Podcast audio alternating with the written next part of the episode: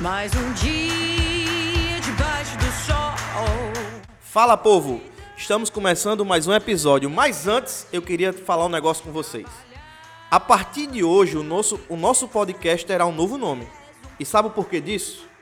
Nós já tínhamos um projeto bastante relevante nas redes sociais e decidimos utilizar todas as nossas plataformas nessa única rede social. Então a partir de hoje nos chamaremos de DVCast.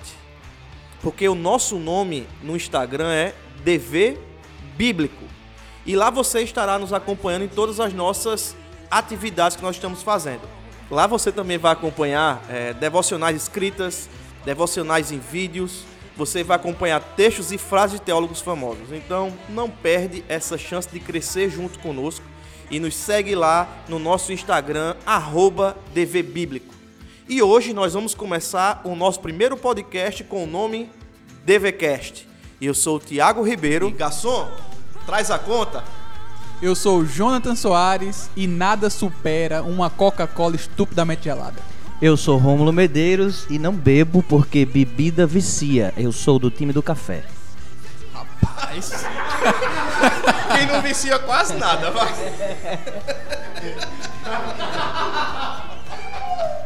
Essa foi boa, gostei. Fala galera, meu nome é Ian Hot e eu queria dizer que água é só pra batismo, crente mesmo bebe vinho. Meu Deus!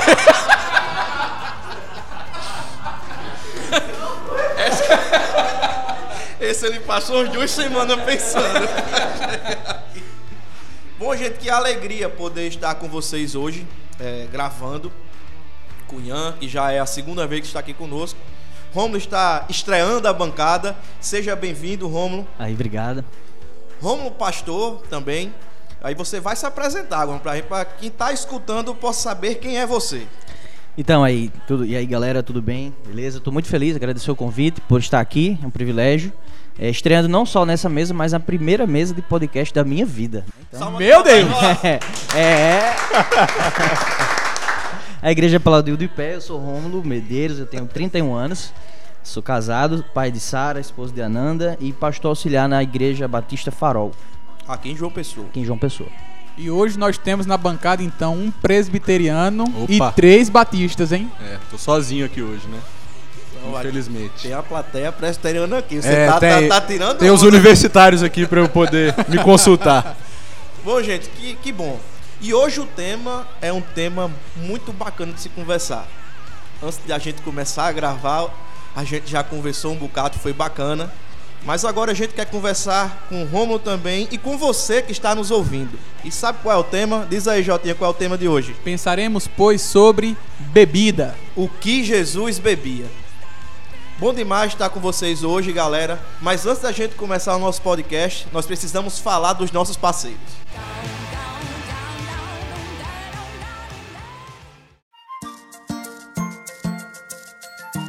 E nós queríamos agradecer mais uma vez a editora Thomas Nelson Brasil. A Thomas Nelson tem acreditado muito no nosso projeto, tem nos abençoado com alguns livros, tem sido a nossa parceira fiel. E se você que está nos ouvindo agora deseja ter bons livros cristãos, procure a editora Thomas Nelson. E um outro parceiro que nós temos é a Doxa Box.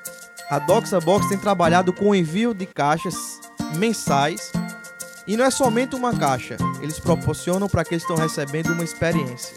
Eu tenho tido essa experiência já há três meses e eu indico a vocês também. Assinem a Doxa Box e seja abençoado. E nós não poderíamos deixar de falar também da nossa parceira Livraria Logos, a sua livraria cristã. A Livraria Logos tem nos abençoado também com alguns exemplares, tem acreditado também no nosso trabalho. E tem uma coisa que é legal para quem nos escuta, para quem nos segue. A Livraria Logos dá 20% de desconto em qualquer compra, em qualquer produto que você entrar e falar com eles pelo canal do Instagram. Então confira a Livraria Logos Cristã.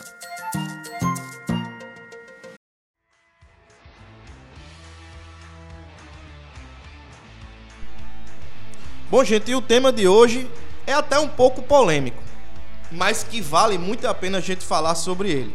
E qual é o tema, Jotinha? Fala pra gente aí. Pensaremos, pois, sobre bebida. O que Jesus beberia? Eita! Mas será que Jesus bebeu? Alguma coisa? Ou Será que ele bebeu água? Só água? Será que era só água? Um suquinho? Pelo menos um vinho, eu tenho certeza. Certamente um tangue de uva.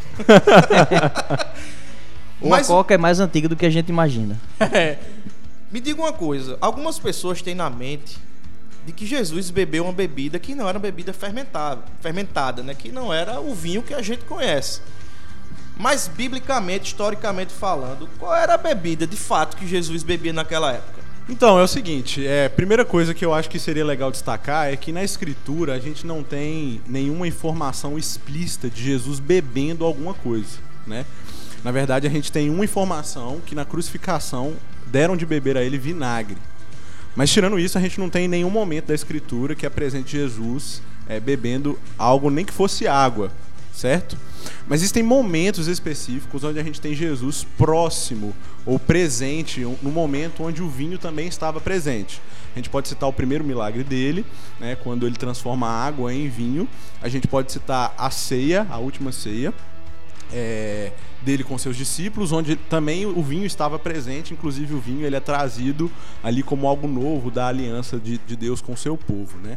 Agora, a ideia de que o vinho da escritura, o vinho da época de Jesus, é, não era um vinho alcoólico ou, ou era um vinho pouco fermentado, é uma ideia é, que deveria ser desconstruída. Não existem indícios de que, de fato, esse- aquele vinho era pouco alcoólico ou não alcoólico de alguma forma, não. Ah, primeiro que o vinho, mesmo novo, já era fermentado na época de Cristo. né? Mesmo que fosse pouco fermentado, ele já era fermentado. Ah, um outro argumento que se pode utilizar é que quando, no momento da transformação da água em vinho, quando Jesus transforma a água em vinho, aquele vinho é tomado como um vinho melhor. E vinho melhor na escritura é o vinho velho. E o vinho velho é o vinho mais fermentado ou o vinho mais forte. Então aquele vinho que Jesus transforma ali, aquela água que Jesus transforma em vinho, é para um vinho alcoólico, um vinho fermentado. não é? Rômulo, é, e pensando sobre o que Ian acabou de falar, o que é que você acha disso? Será que o vinho que Jesus bebeu realmente ele era alcoólico? Bem, como é, Ian muito bem falou aqui no início, né? Não temos como é, avaliar evidências aí específicas de, de Jesus bebendo, mas como esse assunto normalmente está muito ligado a contextos culturais e isso não era, não parece ser um problema na cultura específica é, onde Jesus está inserido, por exemplo, o Salmo de número 104, verso 15, diz que o vinho alegra o coração do homem. né? Então, é, para mim, já que é uma, uma teologia especulativa nesse momento, é, eu imagino que Jesus não tivesse problema né, de, de beber o vinho que normalmente é, conhecemos, né, todo o processo de, de fermentação, que para aquele povo fazia sentido, era símbolo de alegria, estava presente nas festas. Então, se eu puder aqui é, citar alguma referência lá em Acrescentares, capítulo 10, verso 15, eu diria então que minha opinião é que Jesus bebeu de fato vinho fermentado, normal, como conhecemos hoje, talvez feito por um processo diferente, com uma indústria muito, mais, muito diferente da, da atual, mas não haveria uma diferença grande aí de bebida. Massa demais. O Romulo falou aí uma coisa muito interessante que a gente precisa parar para pensar nisso. Culturalmente, né? Falou que Jesus estava inserido em uma cultura. E aí eu vou agora, a gente vai mesclar agora nesse, nesse podcast sempre algo contemporâneo e algo histórico. E agora eu quero trazer para vocês um questionamento, uma pergunta para vocês, na verdade. Dentro do nosso contexto, é pecado beber bebida alcoólica? Um de cada vez pra gente poder, né? Tá todo mundo querendo falar aqui ao mesmo tempo, mas um de cada vez. né? Então, é, eu acho que é importante a gente ter essa questão de cultura em mente mesmo, mas entender que, apesar de não ser algo problemático na cultura tanto veterotestamentária quanto neotestamentária, a possibilidade de embriaguez e, portanto, a possibilidade de pecado existia e ela era, inclusive, é, recriminada Isso, certo? Em vários textos. Então, não podemos dizer simplesmente que todo mundo, ah, dentro do contexto bíblico, consumia a bebida de forma correta. Não, muito pelo contrário. né? É, muitos não faziam isso de forma correta e muitos chegavam à embriaguez. Inclusive Paulo diz, né, para os cristãos não se embriagarem com vinho, mas se encherem do espírito. Então era possível se embriagar com vinho e muitos faziam isso. Inclusive é, existe um, um- um texto que aponta para embriaguez dentro do contexto de ceia, de culto, onde alguns irmãos chegavam antes do culto para tomar daquele vinho que ali era ministrado na ceia e começavam a se embriagar, e aquilo é condenado por Paulo e tal. Então, é, naquela cultura, o vinho também era um problema. A bebida alcoólica também era um problema, inclusive para aqueles que não tinham domínio próprio e se, e- e- se excediam, né? Muito bom, é, Ian. Inclusive, é, eu estive lembrando agora, o Donald Carson, né, ele escreve um, um breve artigo sobre cosmovisão e ele coloca que a cada uma citação do Antigo Testamento sobre bebida, há pelo menos duas citações falando sobre escândalos acerca da mesma. Né? E como o Ian falou anteriormente sobre o vinho ser fermentado ou não, o- um teólogo cujo nome é Fitzsimons, teólogo europeu, ele diz que o vinho do Novo Testamento ele só, ele não apenas era alcoólico, como ele também se compara com, se comparava com as, as cervejas contemporâneas na América. É, é, é muito interessante esse assunto porque no, no meu- na minha turma do seminário eu tinha um alemão, né? Alemão original, Joseph Aí- Troxler. É o famoso pastor alemão, É, né? ele é- exatamente. Hoje, na época ele era um seminarista alemão, hoje ele provavelmente já é um pastor alemão. E é, ele, ele evoluiu e aí era muito, muito engraçado como nas discussões, né, do seminário, abrindo um parênteses inclusive diz que no seminário você aprende mais nos corredores do que na sala de aula, né? Perfeito. Por causa das discussões e as conversas são muito legais. Ele dificilmente entendia que sempre esse assunto vinha, né, na roda de conversas, o lance da bebida, porque ele lá na- ele é alemão, né, e ele falava que lá na igreja dele era normal acabar as celebrações, né, os cultos, e aí o pastor se reunia com os irmãos em casa e a cerveja era bebida no almoço, Que era no bênção, jantar, cara. enfim.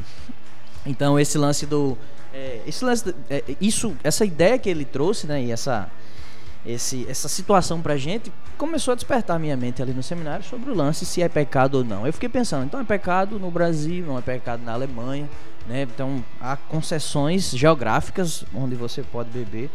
Mas o interessante é que eh, não existe na Bíblia nenhum mandamento para que eu beba. Bem como também não existe nenhum para que eu não beba. Então, eu acho que minha resposta à pergunta de Tiago se é pecado ou não, eu diria pode ser. Pode ser pecado. Cara, eu ia deixar isso pro final. Mas, como o Romulo acabou de tocar nisso, eu, eu fico com as palavras do Carson também, né? Carson, novamente, ele termina o artigo dizendo: Pode-se beber para a glória de Deus, bem como pode-se abster para a glória de Deus. Eu acho que a nossa proposta aqui não é pensar se podemos ou se não podemos beber mas é trazermos aqui um terreno sólido a fim de que os nossos ouvintes possam caminhar a partir de novas perspectivas. Então, fica a dica para que você use esse podcast apenas como um trampolim para conhecimentos futuros. E é curioso, assim, Jonathan Romulo, que, que é, quando a gente fala assim, sobre bebida especificamente, parece que a gente está um pouco é, falando sobre algo que não é tão próprio assim das discussões bíblicas, né? Ou algo que, é, que deveria ter mais atenção ou menos atenção, dependendo do contexto, né? Ah, no contexto alemão a gente não precisa dar tanta atenção para isso, e no contexto brasileiro, porque existe um- um- um uma situação maior de imoralidade que está entrelaçada com álcool, por isso a gente tem que dar mais atenção e tal. Mas a escritura nos aponta a forma correta de fazer tudo e nos aponta a forma errada que nós podemos também fazer muitas coisas.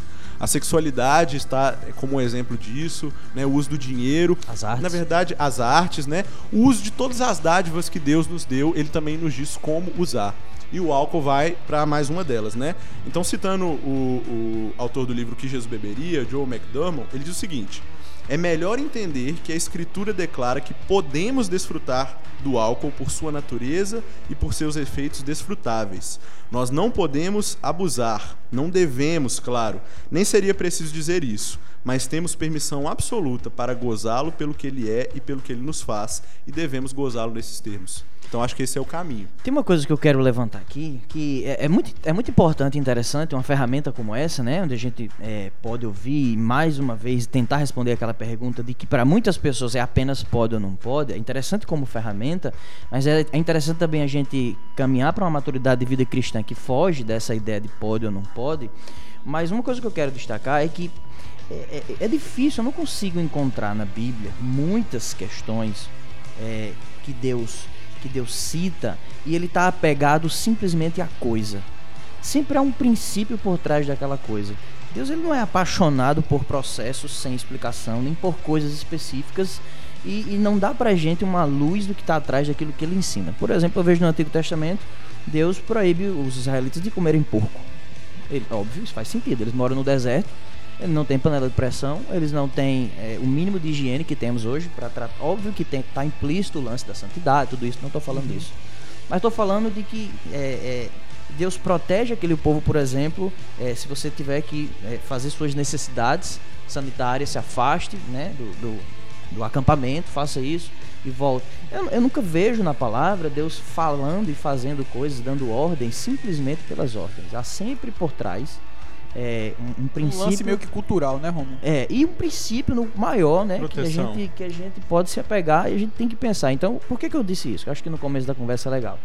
O lance não é o, o se devo beber, se não devo. É, é perguntar assim, para quê? O que, que representa para mim? Eu preciso, não preciso? Enfim, então esse lance do princípio, né? acho que é o que vai ditar aqui a, a conversa. É, existe, a gente costuma dizer que existem uns filtros, né? Para que a gente possa passar por esses filtros em tudo que a gente for fazer. Né? Com quem, por quê, para quê, qual o motivo de tudo isso, né? Isso se aplica a tudo. Eu acho que, como o Romulo acabou de colocar, não é o porquê. Porque o porquê ele vai surgir na maioria das vezes porque por, por uma maioria que talvez queira, ou então por uma maioria que talvez não queira. Mas eu acho que é como fazer isso. E porque nunca satisfaz. E porque. Exato. Então acho que não é, não é algo sobre a, a. Como é que eu posso dizer? Sobre a permissão de poder fazer. Mas como executar o, o desejo. Entende? Mas vamos ser sinceros assim, né? Nós estamos aqui por uma Manda. outra questão para além do que alguns podem ou não podem, né? Ou alguns escolhem beber ou não beber. A grande questão é que existe um embate entre cristãos que são é, proibicionistas e com isso impõem a ideia de abstenção total do vinho, porque é pecaminoso, e existem cristãos que não consideram o ato da bebida pecaminoso e inclusive tentam, né, condicionar essa conversa para que a gente olhe para a escritura e veja se realmente a escritura proíbe ou não. E aí eu queria que vocês falassem um pouco disso assim. Existe hoje algum argumento para proibição do álcool de forma legítima no nosso contexto? Não existe proibição. A Bíblia não proíbe. Na verdade, não existe. Mas o fato é, a gente deve olhar para a cultura também, né? Nós estamos, cada um quer inserir em uma cultura. Então, olhando para a cultura, é, não, é, não é ser proibido, mas será que eu deveria fazer isso? Olhando para a Bíblia, não, você não vai achar é. nenhum texto, eu desafio qualquer um a achar um texto que de forma normativa proíba a Bíblia. É impossível achar isso. Você tem alguns textos, como o Ian falou no início, que eles vão falar dos malefícios dos resultados e outros tirados de contexto. Por exemplo, e os excessos, né? Fala Isso, os excessos, excessos, exatamente. Então, por exemplo, você tem Efésios 5, que é um texto escrito para falar de controle. Dentro do argumento de Paulo, ele quer falar sobre é, como é importante o cristão ser controlado pelo Espírito, ao ponto de, se alguma coisa ali domina a mente dele, que não seja a exemplo o álcool, né? ele usa como exemplo, mas que sim seja o espírito. Então, mas você vai achar outros textos assim que eles vão eles vão é, alertar você sobre os perigos. Por exemplo, tem um provérbio lá em Provérbios capítulo 23, do verso 30 ao verso 35, ele diz assim: dos que se demoram bebendo vinho, dos que andam à procura de bebida misturada. Não se deixe atrair pelo vinho quando está vermelho, quando cintila no copo e escorre suavemente. No fim, ele morde como serpente e envenena como víbora. Seus olhos verão coisas estranhas, e sua mente imaginará coisas distorcidas. Você será como quem dorme no meio do mar, como quem se deita no alto das cordas do mastro, e dirá: Espancaram-me, mas eu nada senti. Bateram em mim, mas não percebi. Quando acordarei, para que vê que possa beber mais uma vez. Você vai achar outros provérbios, provérbio 20, capítulo 20, verso 1, Provérbio 21, Provérbio 31. Deuteronômio 29 vai falar, tem uma referência lá de bebida, mas nenhum texto proíbe. Bem como nenhum texto me proíbe jogar futebol e na geração de pastores atrás, né, um pouco atrás nossa, pastores jovens aqui. É, se o pastor dissesse na igreja que jogou bola com os irmãos no final de semana, ele seria, né, Disciplinado. certamente disciplinado ou perdesse, perderia o seu cargo. Ele não vai achar nenhum texto na Bíblia que proíbe, bem como nada na nossa vida. Nenhum texto que proíbe fazer outras coisas. A gente tem que pensar por outros termos. Cara, eu achei sensacional o que Ian colocou pra gente aqui, né? Existe sim uma massa que proíbe completamente e são, é, é, é, são contrários a quem bebe, né? Mas eu e eu posso falar com talvez um pouco mais de propriedade por viver isso num lar extremamente assembleiano, né?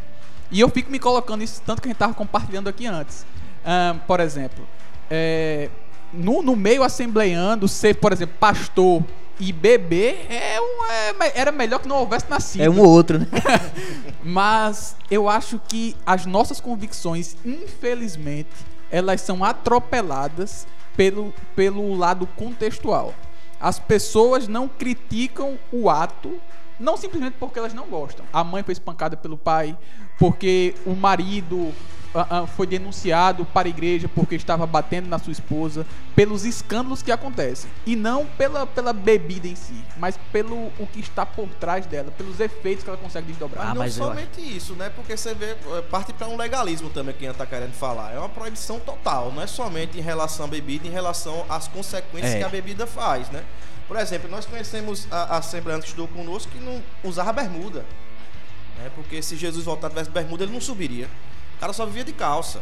Então são coisas assim que ultrapassa essa questão do, do- da vivência, mas da crença mesmo, da proibição, do legalismo, né, religioso. Eu acho que era algo que contra o qual os apóstolos, e principalmente o apóstolo Paulo, lutava. Contra a ideia de suprimir, em algum sentido, a liberdade cristã. Né? Existem mata a liberdade, contextos. mata o evangelho. Exatamente, exatamente. Até porque a gente tá, a gente olha para a escritura neotestamentária e o que, que a gente tem? A gente tem em, em grande parte, né, principalmente dos Atos dos Apóstolos e, e das cartas paulinas, a gente tem o Evangelho versus a lei, né? É, é- é esse o contexto que nós temos. Em grande medida, Paulo estava lutando contra heresias que hoje em dia nos parecem periféricas que é justamente a ideia de que se pode suprimir a liberdade cristã em algum sentido, de que se pode criar leis que a própria escritura não possui, né? De que a gente pode dizer o que o cristão não deve fazer quando a escritura não diz o que ele deve fazer. E óbvio, a gente vai pode falar mais sobre isso aqui, né? A, a ideia do irmão mais fraco, como a gente pode amar o outro e se abster de algumas coisas, mas a gente também tem que tom- tomar cuidado para que a gente não permita que algumas heresias se mantenham é, e heresias que eu falo aqui legalistas mesmo. Sim. É, é que tornar a experiência uma teologia, né? Não existe, né? Nenhuma experiência pode se tornar teologia. Mas aí é partindo da verdade bíblica, né? Na verdade precisa ver assim, proíbe? Não. Mas aí ela também diz que a gente deve fazer? Não. E qual é a nossa posição em relação a isso? É, Até nesse texto que Rômulo leu de Provérbios, né? O resto do texto, antes do que, do que foi lido por Rômulo, fala sobre cobiça de forma geral, amplo sentido, né? E como a cobiça faz mal e como a cobiça afeta tudo. Ei, não né? digo o resto do texto, não, que eu queria dizer só essa parte. Mas a, a ideia é que a cobiça afeta tudo, cara. Então Deus fez o- o- a, a uva para que a gente pudesse espremê-la e deixasse fermentá-la, para que a gente tomasse do vinho, né? Mas aí a cobiça vai e transforma isso em excesso e embriaguez, em alcoolismo, né? Então, óbvio que a gente tem que tomar cuidado para nos tornar antinômico também e, e poder tudo, só porque eu sou salvo eu posso É. tudo sem pecado. Esse lance Né? de A ideia da graça livre também, né? Esse- Ou da, da hipergraça, né? Não É. pode ser. Esse lance de lance de texto aí tirado do contexto, né? Tem gente que, que bebe e aí diz, não, eu bebo porque tudo eu posso, naquele que me fortalece. Mas não consegue ficar sóbrio, né? Só É. não pode isso, né? eu acho assim que a- é, uma, a- existe esse público, né, que o Jonathan falou, mas eu acho que na verdade é, é, a grande maioria, e isso óbvio vai variar de lugar para lugar, tá ligado simplesmente ao fato mesmo. Ao fato, demoniza o fato. Né? Ela- Elas não querem pensar, elas não querem dialogar. Eu não tô falando isso porque eu bebo, eu não bebo, né? Eu não bebo. É, é, também venho um contexto não assembleano. Meu contexto é é do lance dos efeitos, né? Eu venho de um contexto onde a bebida foi muito presente na minha família. A minha família foi muito afetada com isso, casamento, casamento dos meus pais, de todos os meus tios. E, e isso, né? Eu não vejo, para mim, motivos pelos quais eu bebo, mas, mas também não tenho nada contra. Mas eu acho que existe muito essa parcela aí, que é só demoniza, que, que não, não procura crescer, não procura, quer, é aquele irmão mais fraco profissional. Ele quer sempre ser o irmão mais fraco. E quando alguém lançar algum argumento na mesa, ele vai dizer, não, vai me escandalizar. Torna a fraqueza lei, né? Exatamente. E aí Gálatas 5.1 vai dizer que foi para a liberdade que Cristo nos libertou. Perfeito. Portanto, permaneçam firmes e não se deixem submeter novamente a um jugo de escravidão. Eu acho que os dois extremos de irmãos são válidos, porque se eles não existissem, a gente não estava aqui. É, eles são importantes, a igreja levanta discussões, mas eu acho que ambos têm que procurar entender o que, que o outro lado está falando. Não, é isso mesmo, Romulo. Eu, eu, eu concordo demais contigo. E aí, bicho, a gente vai ter que. A gente precisa fazer pensar, né? Esse é o intuito do, do podcast, não é? A gente não vem trazendo aqui uma, a, a situação de prego batido e ponta virada, uma verdade absoluta. Não, a gente traz aqui o assunto, a gente aborda diferentes pontos de vista para que faça você que está nos ouvindo pensar. E aqui ninguém tem a verdade absoluta. E eu concordo com o Romo quando ele diz em relação ao contexto. Né? Eu acho que isso é extremamente importante e deve se fazer pensar de verdade. O meu contexto foi diferente, não foi tão diferente do seu, só que no caso você dizer que não bebia e eu bebi muito, né? Eu vivi os dois lados. E a gente não pode trazer experiência como doutrina. É isso. Mas meu amigo, dentro de uma de um de uma sociedade que nós vivemos, estamos no Nordeste, você deve ter percebido já pelo sotaque de alguns, né? Na Paraíba. E aqui a nossa cultura é muito voltada para a bebida, né? Então tudo é voltado a, a- o mercado, o comércio da bebida é muito forte. Ah, nas famílias é muito forte as reuniões que se concentram em torno da bebida, né? Mas não é isso que a gente quer falar, né? Não é, não é nesse tipo de reunião.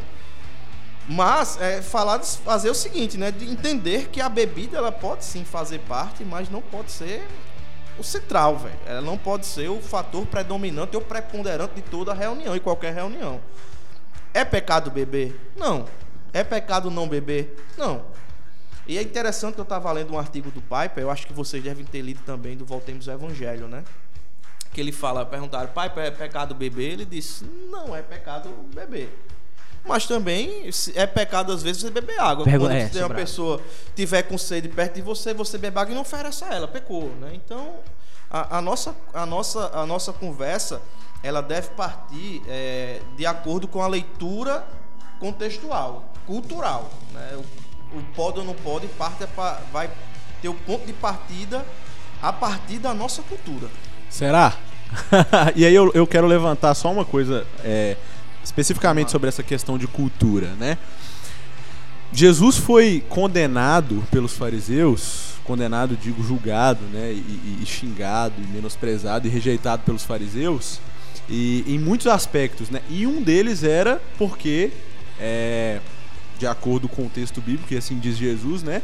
Os fariseus diziam que ele, é, por, ser, por estar comendo e bebendo, é, aí está um comilão e beberrão, né? Ou seja, que ele excedia de alguma forma com relação a isso, porque era amigo de publicanos e pecadores, se sentava para comer e beber e tal.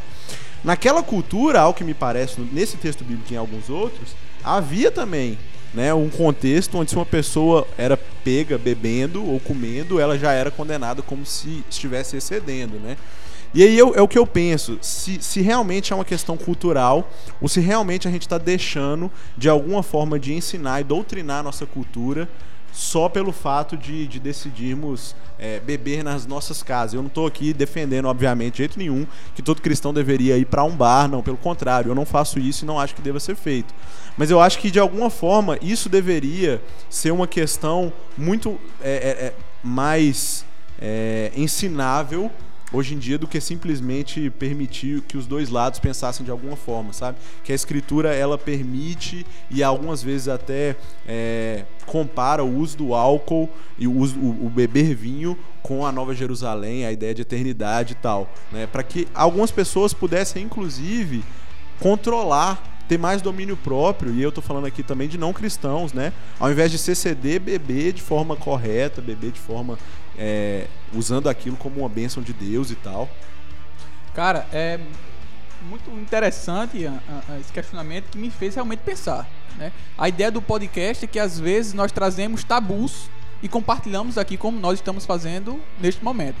Dificilmente nós vemos na vida da igreja a igreja pensar sobre bebida e doutrinar os irmãos como talvez fosse necessário.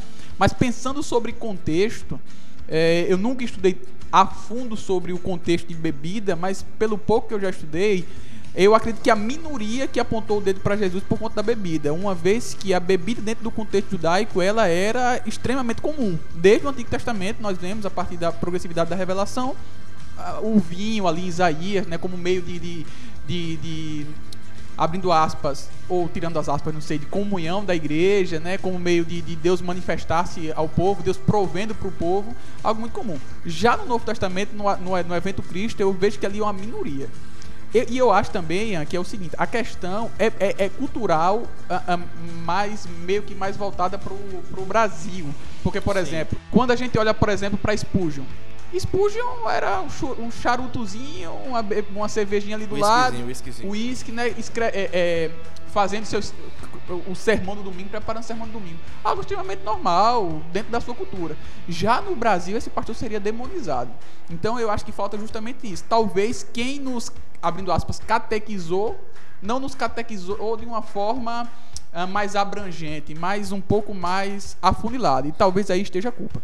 Em grande maioria, a gente foi catequizado por católicos, né? A nossa, a nossa doutrina popular, inclusive sobre a bebida, é católica.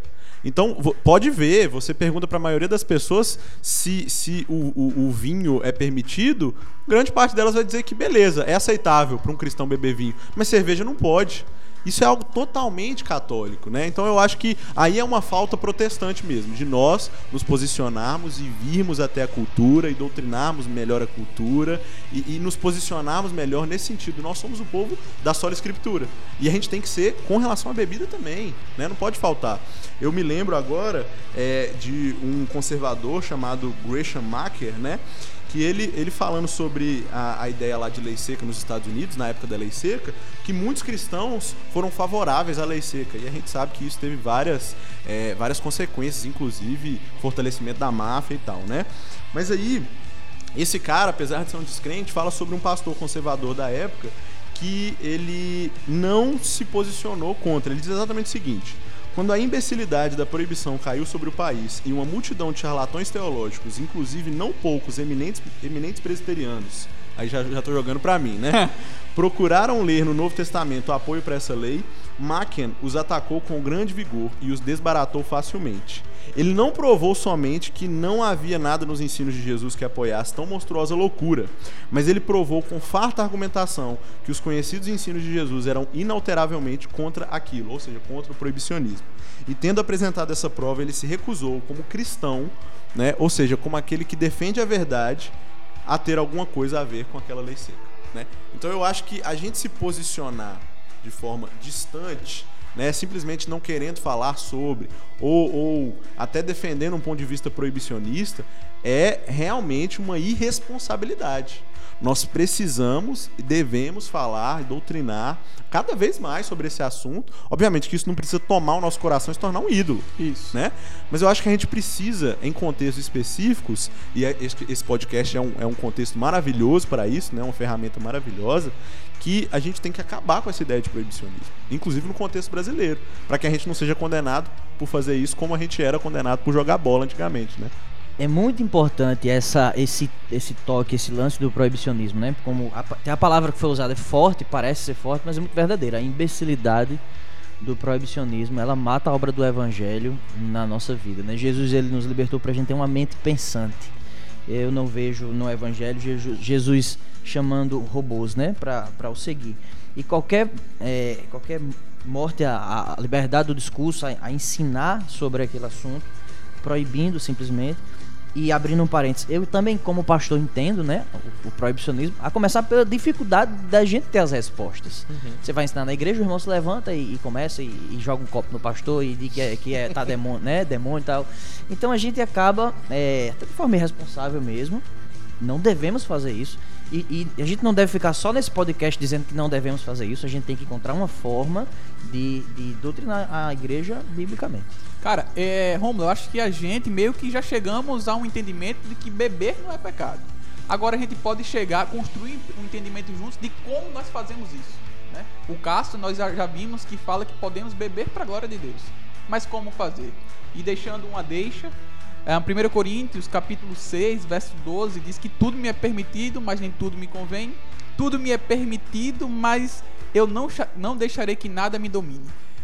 E eu queria pensar com vocês justamente sobre o seguinte: até que ponto tudo é permitido? Cara, eu queria desmistificar um pouco esse texto, certo? É, porque a ideia aí não é que tudo é permitido pro cristão e algumas coisas não convêm.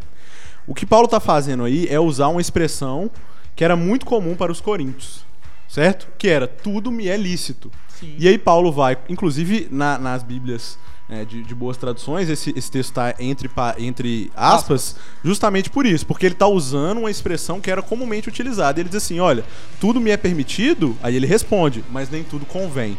O tudo me é permitido era uma questão de pecado, e o que não convém também era uma questão de pecado. Perfeito. E aí, Em nesse Corinto, né? sentido. E em Corinto. Hã? E em Corinto. Corinto. Corinto, é. Exato.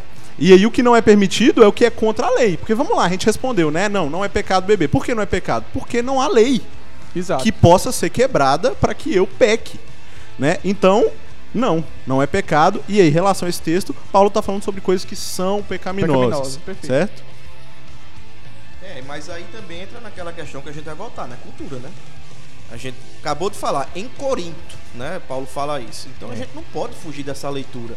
Claro que a gente não pode ser irresponsável de entrar no proibicionismo, né? Proibir tudo. Não, não pode.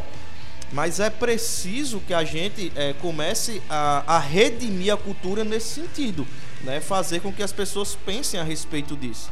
Beber não é pecado, não, não é. Beber não é pecado de forma nenhuma, mas qual a intenção, né, de, de fazê-lo? Pra que fazê-lo?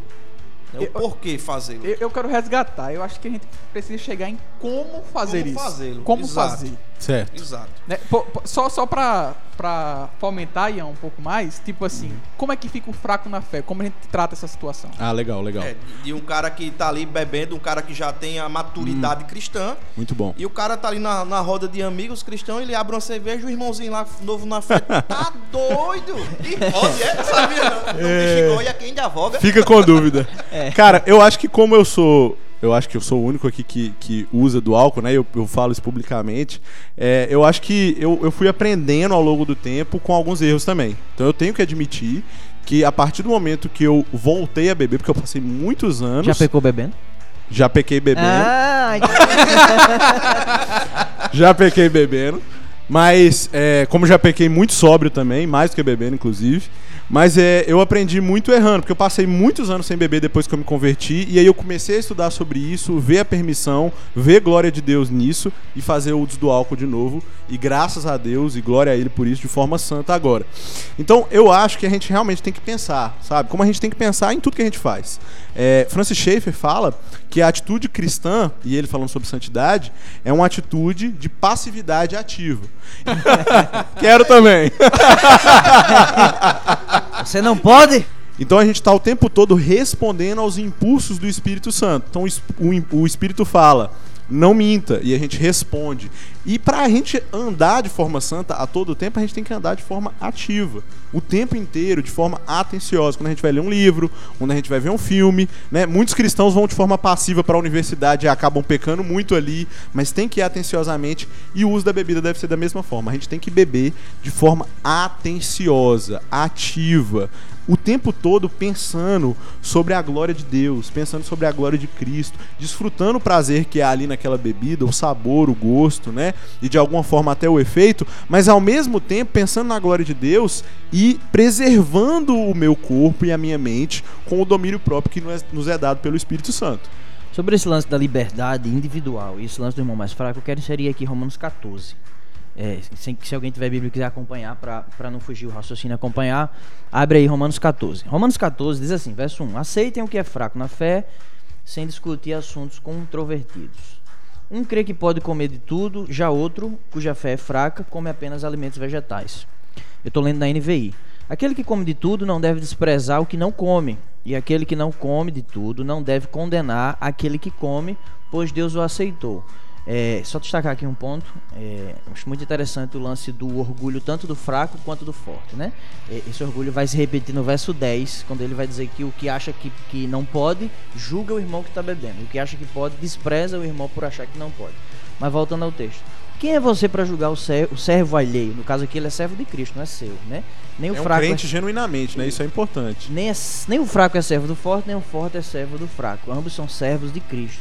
Aí olha que pergunta interessante. Ah, respondendo o como eu devo beber, olha que pergunta interessante. É para o Senhor que ele está em pé ou cai, e ficará em pé, pois o Senhor é capaz de o sustentar. Há quem considere um dia mais sagrado que o outro. Agora eu vou pro verso 6. Olha o que o verso 6 diz. ó. Aquele que considera um dia como especial, para o Senhor assim o faz. Aquele que come carne, come para o Senhor.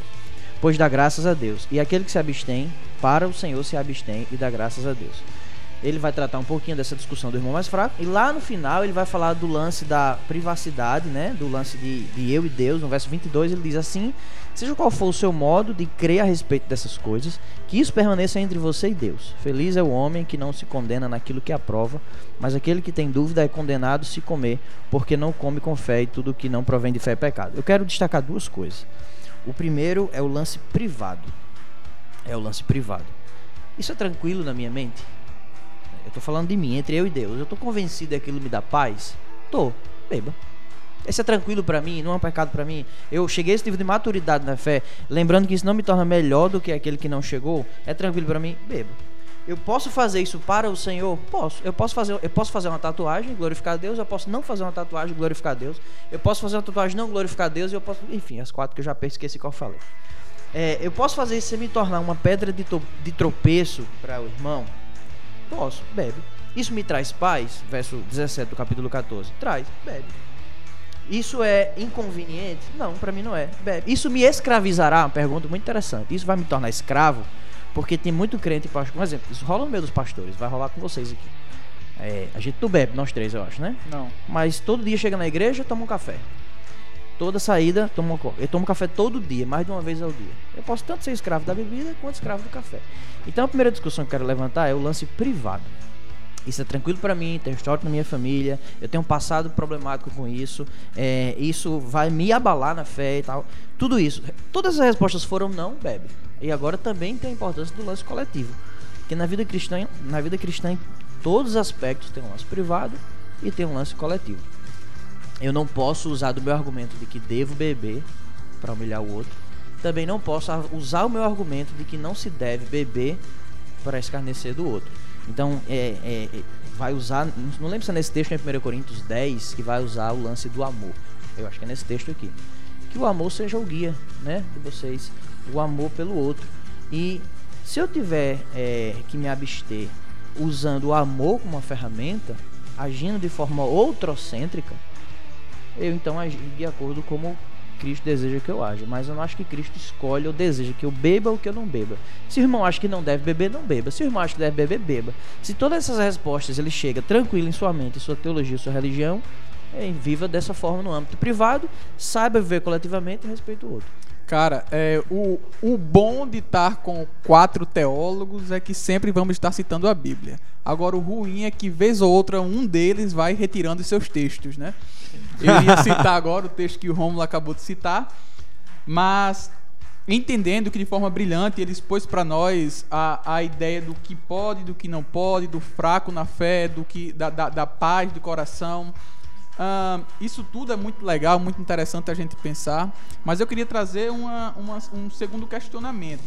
E o, e o questionamento é o seguinte: ahn, a bebida ela poderia ser um meio de comunhão da igreja ou não? Cara, eu acho que ela deveria ser. Porque no Novo Testamento ela é. É, é, o vinho é usado na ceia, inclusive não sei porque não usamos o vinho na ceia hoje em dia, deveria ser usado, mas aí talvez o pão não poderia ser fermentado, né? Porque era Páscoa, então seria um problema. Mas, é, brincadeira. Eu acho que, que deveria ser. Eu acho que eu, eu já experimentei momentos abençoadores com uma taça de vinho. E tanto abençoadores porque a taça de vinho é boa, quanto porque a companhia era muito boa também. É, o que, que eu penso? Esse, esse texto de Romanos 14, ele lança luz sobre é, a ideia de comunidade, né? Então sobre como, e aí é um, é um, é um fator importante destacar que Paulo está falando aí de crentes, É, e de como viver bem em comunidade. Isso, né? A ideia dele é isso, justamente essa, né? né? Nossa mente, quando fala em beber, sempre é pensando em excessos, né? Não, não é Excesso. nisso, né? Que, não é cara? que a gente... A gente pensar, sempre né? responde essa pergunta de forma errada. É. É, Ou é, ou é, ou é legalismo, ou é libertinagem, É. ou é abstinência Exatamente. total. Ou é não, ou não responde e sai correndo, né? sobre ela. Então, nunca se há um equilíbrio no, no- quando se fala É desse porque assunto. conversas à mesa tem faltado em nosso meio, Thiago. Isso. Exatamente, exatamente. Então, e se você coloca um bom vinho, a conversa fica melhor ainda. Mas esse texto, cara, fala sobre é, cristãos. Isso tem que ser um fator importantíssimo, porque às vezes a gente pensa na abstinência, e Paulo nunca fala isso, e Jesus nunca Ele fala incentiva isso. Timóteo a tomar vinho, né? Hã? Timóteo tome vinho pra Isso, não, e, e mais. medicinal, né? E mais, É. Medicinal, diante, medicinal. diante, não, mas seja como, seja Existe como a- for, ele tá É, bebendo, mas né? também existe uma situação que Paulo fala sobre o, o bispo, né, o presbítero, né, que não Timóteo, né? Não, mas, deve- mas não deve fala, ser. ele diz, não, muito vinho. Exato, Não é deve o ser excesso pegado de do vinho. muita bebida. É o excesso do Exato. vinho. Não dá a bebida. Mas é, o, o que eu queria destacar é que em nenhum momento não crentes são colocados em jogo aí. Em nenhum Sim, momento, sim. nenhum, nenhuma, nenhuma carta paulina, nenhum evangelho, a gente deve É, se abster o de alguma coisa carta, pelo né? descrente. Muito É, pelo o contrário. problemático é o crente. É. Não é o descrente. Então, até assim, é, dentro de um contexto cultural brasileiro, cara, é, eu não tenho que estar preocupado se o não cristão tá me julgando beberrão. Entendo o que eu tô dizendo, né? Eu, eu não tô pecando contra o Senhor se alguém está, de alguma forma, é, formando pressupostos a respeito de mim. Não. Né? Isso, com relação a isso, a consciência deve ser Eu tranquila. diminuiria só um pouquinho a força do argumento. Eu, eu, eu, ao invés de eu não tenho que estar preocupado, eu diminu- diminuiria só um pouquinho, né? Não, eu não tenho que tenho estar que preocupado estar no sentido assim, um de que preocupado. é, ele pensa que é pecado, por exemplo, né? Porque dentro do contexto brasileiro, não cristãos dizem, ah, crente não bebe. Como se o crente beber fosse errado e eles estivessem ju- fazendo juízo de valor, valor moral sobre a gente. E ele não pode fazer isso, o não crente. Então, Paulo está falando aí sobre cristãos. E dentro desse contexto, o que tem que ser preservado é a comunidade mesmo. Né? Se há uma quebra da comunidade, se há uma quebra da comunhão por causa da bebida ou por causa de qualquer outra coisa, que isso seja retirado. Isso tem que estar bem nítido. O que a gente não pode tolerar é a tirania do irmão mais fraco ou do irmão mais forte. E aí todo rolé, toda comunhão tem que ter bebida ou nenhuma comunhão pode ter bebida, porque um dos dois lados está querendo impor sua, sua ideia. Fugir do orgulho piedoso e do orgulho teológico. Exatamente. Cara, falando nisso, no mesmo texto que Romulo leu, Romanos 14, versículo 21 vai dizer: É bom não beber vinho, nem fazer qualquer outra coisa que o teu irmão venha tropeçar. Tem que ter o cuidado, velho. Isso aí a gente não pode negar e fechar os olhos de, do irmão mais fraco, que ele vai se escandalizar com o que ele tá fazendo. Tem que ter esse filtro. É, Essa discussão é igual à discussão da bebida. Ela tem que fugir dos extremos. Sim. Igual à discussão da bebida, né? Senão a gente não pode é, é, deliberar sobre um tema e, e acabar agindo de qualquer forma sobre outro. Exato. Eu também tenho que pensar nos princípios e fugir dos extremos. Primeiro extremo, irmão mais fraco. Eu tenho que respeitar a fé dele. Eu não posso Uhum. fazê-lo pecar. Eu não posso ser pedra de tropeço, mas eu também não posso ser refém dele. Então eu tenho que encontrar o meio termo igual no lance da bebida. Eu acho que a pegada é justamente essa, Romulo. Ah, não ser refém. Uma vez que, por exemplo, uma coisa é um recém-convertido que não conhece as escrituras, que me vê bebendo. Imagina que somos quatro pastores, saímos daqui e vamos hipoteticamente. Não convida, não. Tá lembrando, você que está nos ouvindo não tem bebida aqui na mesa, viu? É, e vamos hipoteticamente beber. Se um, um novo na fé passa e nos vê bebendo, ele certamente vai se escandalizar. Outra coisa é qualquer um dos outros que aqui estão nos ouvindo, que escutaram o contexto do podcast, que nos veem, nos apontarem dele. Então são pessoas diferentes com percepções diferentes. Então acho que tudo isso precisa ser levado em Há também uma preguiça nossa, desculpa aí, eu já vou te dar a palavra bem rápido. Há uma preguiça nossa também de lidar com o irmão mais fraco. Porque tanto é irresponsabilidade dele ser neófito a vida toda, não querer crescer, quanto é irresponsabilidade nossa também de não querer doutriná-lo. Isso, cara, o irmão mais fraco, ele é mais fraco momentaneamente. Isso, Paulo tá falando num sim. contexto momentâneo aí, tá? O irmão mais fraco, ele tem que se tornar mais forte. Senão, Cara, e, e assim, eu, eu- agora eu acho que a gente já caminha, acho que pro final, não sei. Mas eu quero deixar aqui um pouco do meu ponto de vista. Cara, quer beber? Eu nunca bebi, não porque, porque nunca gostei. Eu já provei algumas vezes, mas nunca gostei. Falei até, compartilhei antes do podcast sobre gramado lá e tal, enfim. É, mas, por exemplo, cara, quer be- é, novos na fé, os neófitos, nunca vão acabar. Sempre vão estar chegando. Somos quatro pastores aqui na mesa. Ahn, então sempre vão ter novos na fé que podem estar nos, abrindo aspas, flagrando no restaurante, bebendo lá. E por mais que seja um- uma gota, vai ficar o peso na cabeça dele. Então acho que quer beber, procura situações mais reservadas, situações mais apropriadas. Sua própria casa, sua esposa, sua família. Tudo tranquilo. E tem uma pergunta pau agora, viu? diga lá. Lá vem. Um cristão pode ser dono de um bar. Eu vou tomar um negocinho ali já. Ei, Perguntou, e, perguntou. E aí? Eu gostei dessa pergunta porque me ajuda. perguntou, certeza. Eu gostei dessa pergunta porque me ajuda aí um pouco com o que Jonathan tá falando. É, por que, que vai ser, sempre a gente vai ter que ter cuidado com o neófito? Porque o nosso contexto ele, ele, ele exige, né? Como vocês disseram aí o tempo todo, o nosso contexto ex- exige porque o neófito, antes de ser neófito, era um brasileiro que a vida inteira escutou que crente não podia beber. E aí quando ele chega neófito, ele vem com alguns pressupostos. Então como é que a gente cessa isso? Da mesma forma que hoje a gente não tem problema com crente comer carne né? Por que, que no contexto de Paulo isso era um grande problema e hoje não é mais? Porque houve desenvolvimento do pensamento. A cognição dos cristãos foi transformada porque mestres é, se, se atentaram para isso, ensinaram isso, e os irmãos que eram mais fracos lá em Roma, hoje em dia, né, não existem mais como grandes proeminentes assim do vegetarianismo, graças a Deus. É, né? também tem um contexto aí de carne sendo usada em sacrifício pagão. Ah, né? aí, Isso, tem isso também, que não, não é mais um problema também. A Eu acho que você legal tá... também que, que ele diz assim, da- aí é o lance da teologia da criação. Coma. É, Foi Deus isso. que criou a carne, Abençoe e pode comer. Pois é. Então, eu acho que a gente tem que se desenvolver, cara. E eu penso muito no criador da cervejaria Guinness, né? Que foi o quê? O cara que abriu uma cervejaria. né? Não foi um bar propriamente dito, mas foi uma empresa que fazia cerveja, uma fábrica de cerveja. Na Irlanda. E ele muito influenciado por John Wesley, por alguns é, puritanos da época de John Wesley, por- pela ideia reformada de, de, de dádivas de Deus, da criação e tal, como o Romulo falou aí, né? Abençoe coma. E aí um cara chamado Mansfield, Stephen Mansfield, que escreveu a biografia é, do Senhor Guinness, diz o seguinte: Eu confesso, como um elemento alheio a bebidas em geral e a cerveja, que eu costumava pensar que tudo era apenas onda, que beber era algo com álcool, beber algo com álcool era como um escape e como mergulhar nos giros de um outro mundo. Ou seja, ele só enxergava a bebida com o excesso. Ele só via a bebida com a possibilidade de se embriagar. Mas ele disse que a partir da vida do Sr. Guinness, agora ele sabia o que antes ignorava. A cerveja não é simplesmente um meio de nos embebedarmos, nem é simplesmente um lubrificante bom para engraxar as rodas do pecado. Mas a cerveja, adequadamente respeitada e corretamente consumida, pode ser um dom de Deus. E o autor do livro que Jesus beberia, Joe McDormand, diz o seguinte: que mudaria a palavra, a expressão pode, por com certeza é. É um dom de Deus, um dos mistérios que foi seu prazer ocultar e a glória dos reis descobrir.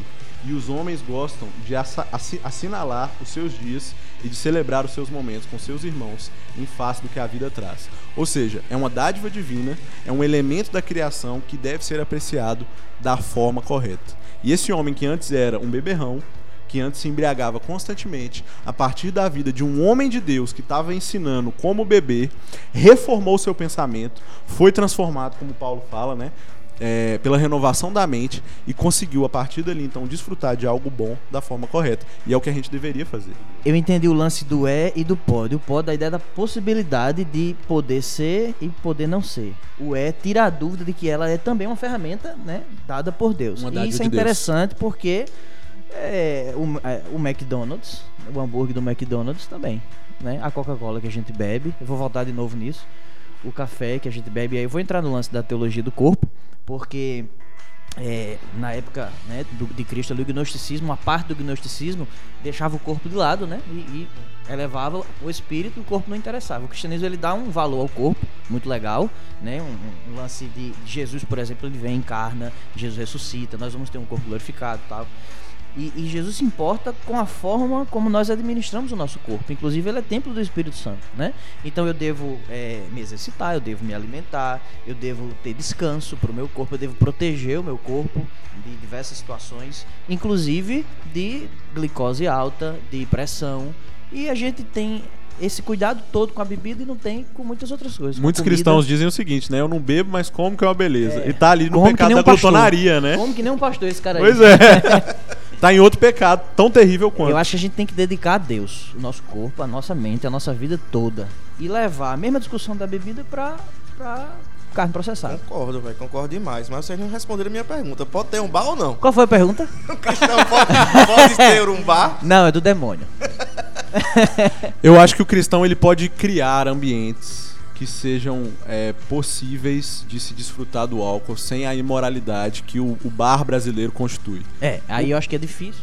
A tua terminar. É, o bar. Fica à vontade. o bar no contexto brasileiro, aquele bar do Zé, né? De esquina, mesa amarela, escol e tal. Né? É, eu acho que aquilo ali é um ambiente próprio para imoralidade. Ele, ele, ele contribui porque é, é, para a imoralidade porque ele tá ali para isso. Ele se propõe a isso, né? Mas eu acho que a gente poderia reformar a cultura até no aspecto Um de bachique, disponibilizar ambientes. Oi? Um bachique organizado. um venda Pub, cuscuz, um venda pub. Gourmetizado, né? É. Gourmetizado.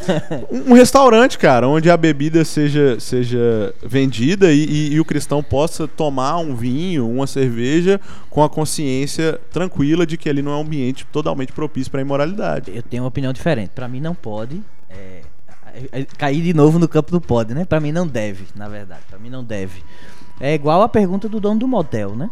Eu estou ali promovendo um ambiente onde eu sei que ali há, é, ainda que eu não seja o cara que está é, pecando no ato, eu estou proporcionando um ambiente de desconstrução e desvalorização de muitas coisas que eu sou contra.